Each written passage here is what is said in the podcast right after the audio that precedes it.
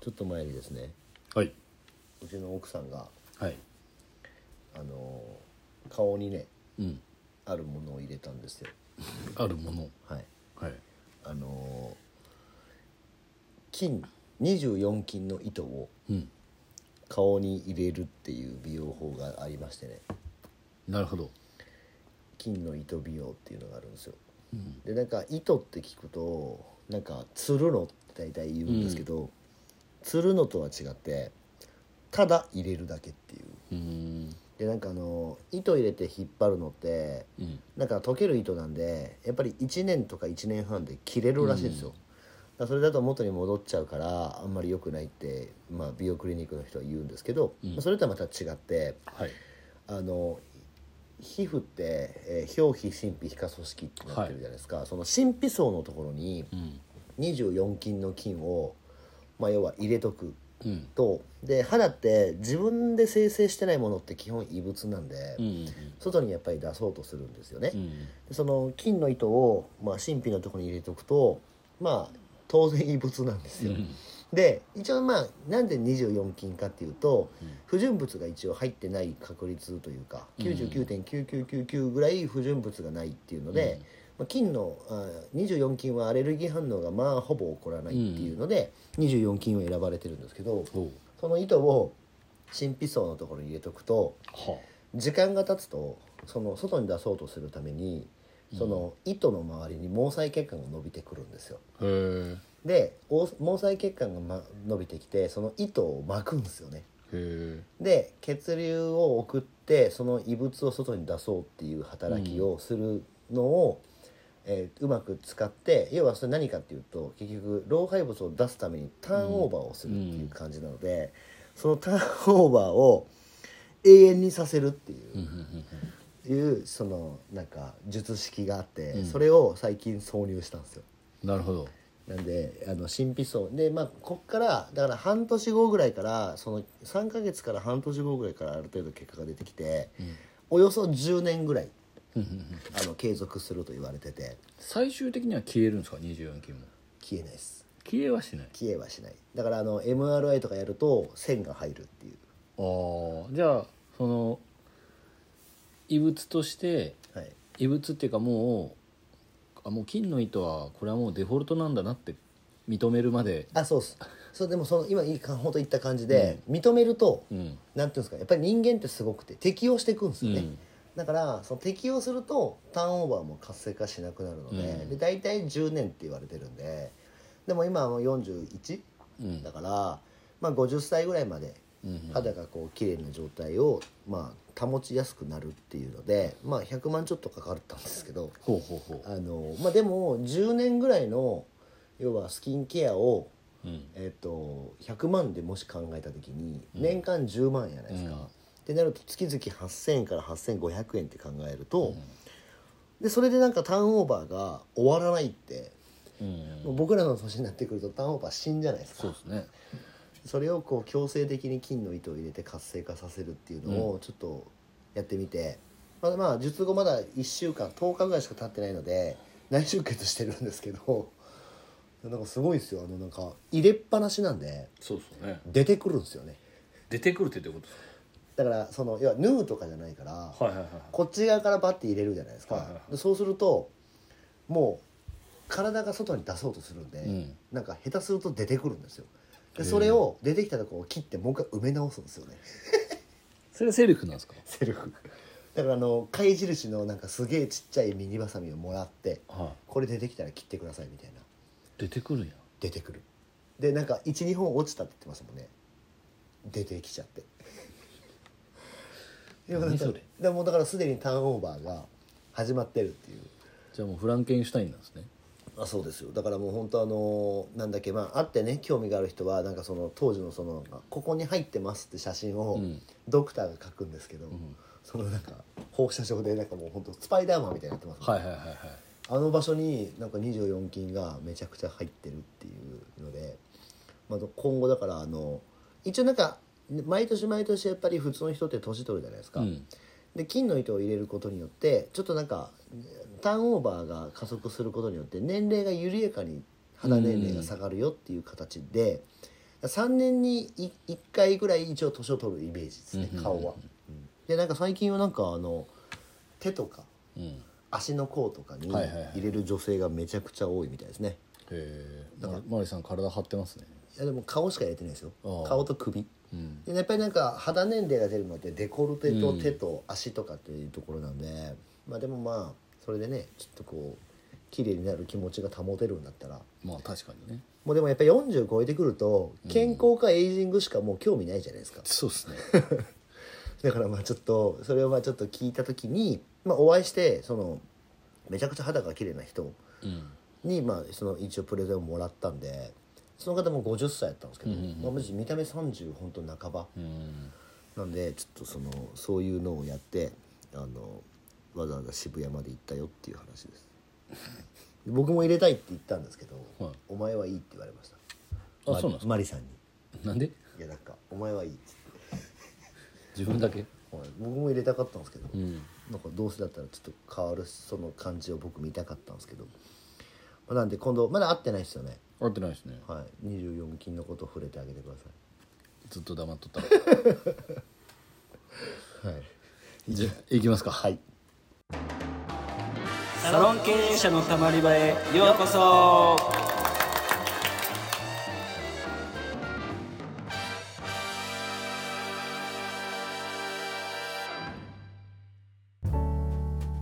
サロン経営者のたまり場は経営者のモヤモヤを吐き出してスッキリするだけで解決はしない番組ですお気軽にたまっていってください改めましてうかいです原です今回も谷井さんから質問がありますよ分かったよ聞こうじゃないいいですかうんうかいさん原さんこんにちはこんにちはいつも背中を押してくれる配信をありがとうございますそうなんですねはい質問です以前お二人が経営者のマインドについてお話をされていましたが改めて経営者に必要なマインドについマインドセットについて考えをお聞かせくださいはいまた過去回を聞くと経営者になるか職人を突き詰めるかの能力はもともとのタイプになるようなまとまりだったんですが職人タイプが経営者タイプにクラスチェンジするために必要な能力はありますかっていうなるほどなかなか難し いテーマでございますねこれはちょっとそうですね 経営者のマインドセットについて僕ら話してたことがあるってことなんですかねこれまあちょっと思い出せないですけどあるんでしょうね経営者に必要なマインドはいまあとりあえず頑張るしかないですねマインドセットはでもやっぱりまあマインドセットなんでそのえっと決めたことはいをそうですねえーとまあ、決めることが一番のマインドセットなんですけど、はいそのどういうゴールはいどういう人生を、はいえーなりたいかってあいそうですねうそここですとねはいに対してはい行動を逆算していって、はいまあ、マインドセットは本当決めるっていうところと、うで経営者にえー、とクラウスチェンジするための必要な能力があるとしたらもうとにかく感情じゃなくて数字だけで見るっていう感じですかね。まあそうですねはい、何でしたっけ KPI とか KGI とか、はい決めてはい、決めて、はいはいなりたいゴールに対して必要な数字をあぶり出して、はいえー必要な数字がはい取れるような行動を、はいえーしていって、はいえー1しか成果が出なかったらいいのか悪いのか、えーこの成果は5出たら何年で自分のなりたい人生にたどり着けるのかはいだけですねマインドマインドは本当決めるっていうことだけですね、決めてすぐ動くはい、おでも僕も原さんももともとゴリゴリの職人ですからねそうっすねうん職人野郎でしたからねただでもその前回の話じゃないですけど効率化は確かにひたすら求めてましたね僕は、あその独立してからは独立する前からですあねはあはとにかく手数を減らすっていうのあははいめちゃくちゃ意識はしてましたねだからパーマのロットとか一回一回洗う意味とか意味でわからんかったんでなんか3人ぐらいパーマ終わってから一気に洗えっていうこととかうんうんなんかそれならそれならですよそれならもう僕はもう効率化なんで先にパーマ正直1日か2日ぐらい洗わなくてもいいぐらいロットを買いなさいというスタンスでしたねいやその方が店が回るの であまあねはいいやなんあの足りない足りないって僕意味がわからないですよ別に買やいいんで、そうですねはい、はい大体、同じミリ数がそうす足るりとない同じミリ数が足りないのでで同じようなコンセプトで集めてるんだったら同じお客さんが集まるからそのロットを使うのは当たり前じゃないですかはいだってそのロット34人来ても同時に巻いても耐えれるように買っときなさいよと思って別に高級品じゃないじゃないですかあんなロットなんて、まあ安いですねはいっていうのはすごく突き詰めてました僕はで干されてましただからまあでもまあロットはたくさんあった方がいいですねはいはい効率を求めたんですね効率求めてましたねあのなんか夜掃除に吐くとかちょっと意味わかんなかったんでああ夜夜はい夜終わってからい下吐きとか、どうせその後練習してまた吐くのに、なんか吐く意味あるのかなと思ってで朝朝も吐くんですよだってわかりますよ意味がわからないですか、だからワンチャンだってねあの朝も夜もめちゃくちゃ掃除するとかあるじゃないですか、はいまあ、夜しとしこたましもししてるんだったら朝いらんですからね、はい、うん汚れてねえからそうなんですよ、だから僕はそれを徴収令とかでも言ってたんで、干されてました僕のだからバスタオルの理論と一緒ですねあのから綺麗な体をお風呂で洗ってきてバスタオルを使うじゃないですか、ん汚れてない体拭いたのになんで洗うのっていう、それはまあそれはまあ一応水がついてるからうん、ちょっとすいませんちょっとマインドセットじゃないですけ どまあでもその自分が決めたものを、まあ、僕たちがその言いたいのはですね決め自分がそう思ったことをはいまずちゃんと行動して試すっていうことが大事です、ああそうですねまあでもだから本当だからねどうなりたいのかっていうところをちゃんと本当決めてさっき言ってたように、でも今のその下履きとかパーマのあれも一応数値化できてますからね、あそうですよね、はい、何本あったらじゃあ洗わなくて済むのかってちゃんと考えてましたから僕はいはいはいなんでまあそうですねあとはまあ職人タイプの人からまあでも職人タイプの人から経営者タイプにクラスチェンジしかみんなしてないでしょだってそうのーん言うまあちこょとっはと経営者経営者がまあどこまでどれをもって経営者とするかはちょっと分かんないんですけど、まあ、僕と鵜飼さんの基準だと自分が現場に出なくて自分がいない状態で店が回ってる状態がいわゆる経営者ですね。そうですね、ははいい、なのでうーんまあ全部つながるんですけどやっぱり経営者自分がいなくても現場が回るっていう状態って多分数値化で物が喋れないと。あそうですね、はい、従業員に多分伝わらないしやってくれないんで、はいそのなんでやるのってところが多分腑に落ちないとそれ絶対数値化する能力がいるんですよね。はいうん、だから感情をいかに数値化するかっていうところを経営者は求められると思いますし、まあ、自分が現場に出てる間は別にただのオーナースタイリストなんではい、